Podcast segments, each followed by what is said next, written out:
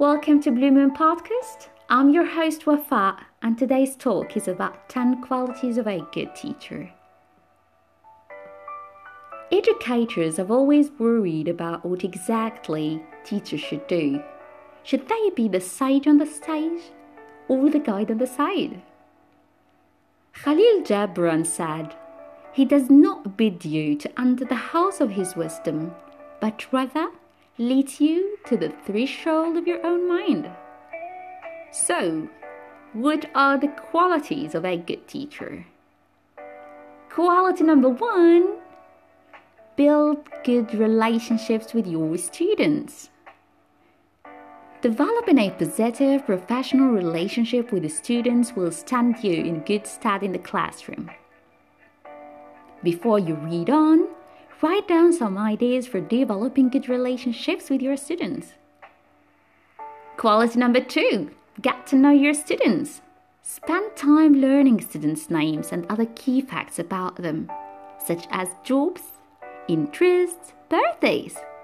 Encourage students to get to know each other. Use warmers and coolers as opportunities for you and your class to find out about each other's interests. Quality number three speak to each student. Greet your students individually as they arrive for the a lesson.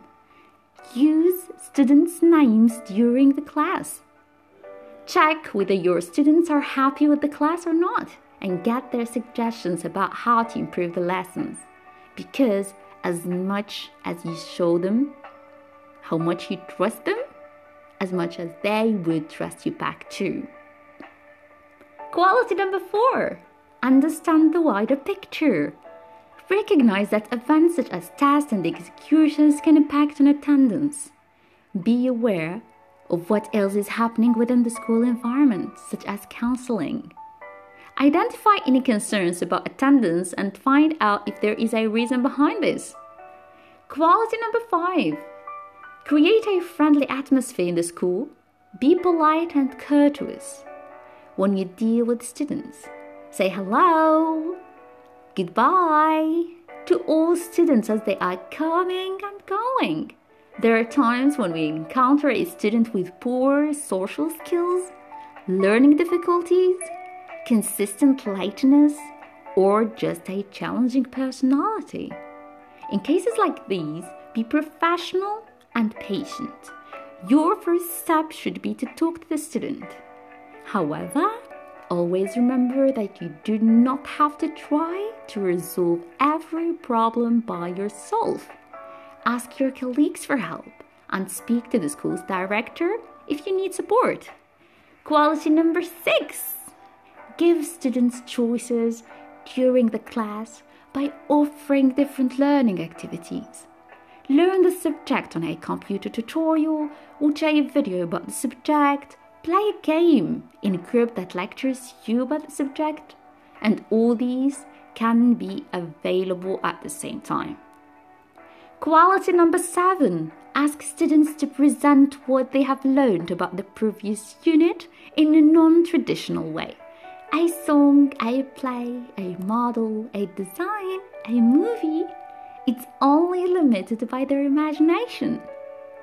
Quality number eight rhythm and rhyme, clapping, counting, dipping, singing filling your class with songs and rhymes motivates and energizes you and your learners.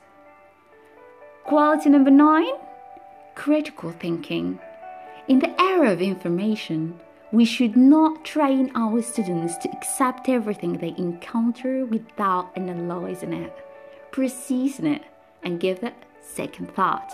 We must train them to ask questions and have critical thinking about the information they receive. Albert Einstein has said, Education is not the learning of facts, but the training of the mind to think. Now, the last quality. Quality number 10. Show the students your love and passion for the subject. If you love reading, take 10 minutes at the end of the class to read an interesting book for them. That way, you will inspire them to read and look forward for the next class to know what will happen in the story. That's all for today. Thank you so much for listening. See you next time.